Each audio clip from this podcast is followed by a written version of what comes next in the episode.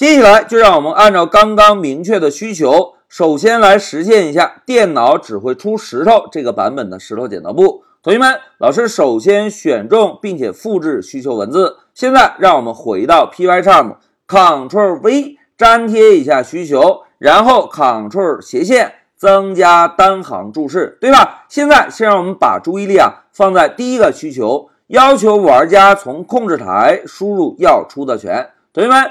从控制台输入应该怎么做啊？哎，应该先敲一个 input 函数，对吧？然后呢，写上提示信息，请输入您要出的权。好，提示写完之后，同学们注意啊，为了让玩家能够更加明确知道自己应该怎么出权，我们呢可以把后面这一段文字当做完整的提示信息放在 input 语句里。现在老师摁一下 Ctrl C。然后把光标放在这里，Ctrl V，这样程序在执行的时候，玩家是不是就可以一目了然知道，哦，一就是石头，二就是剪刀，三就是布，对吧？现在一个提示信息写完之后，我们还需要做两件事情，是哪两件事情？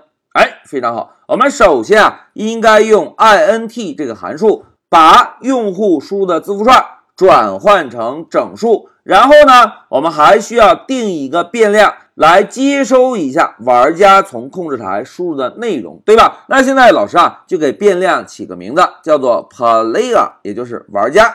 好，第一个需求完成之后，我们首先来验证一下啊。那怎么样验证我们的功能呢？老师啊，就在下面做一个 print 输出，在这里呢写一个玩家选择的拳头是。然后我们要输出一个整数，是不是可以用百分号 d 这个操作符，对吧？然后呢，在后面我们加上一个百分号，在百分号后面把 player 这个变量名接上。现在一个单纯的输入我们已经完成了。老师呢就选中石头剪刀布，右键执行。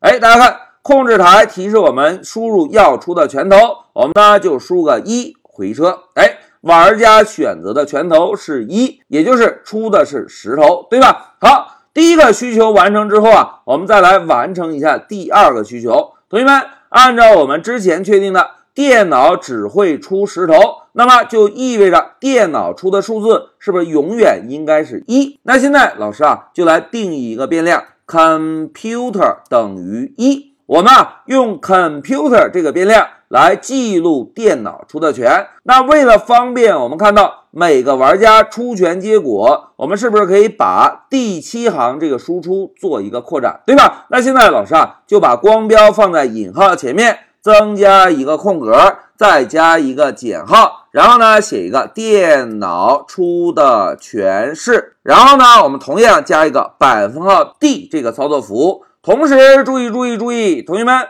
如果在格式字符串中需要输出多个变量，后面的格式应该怎么写啊？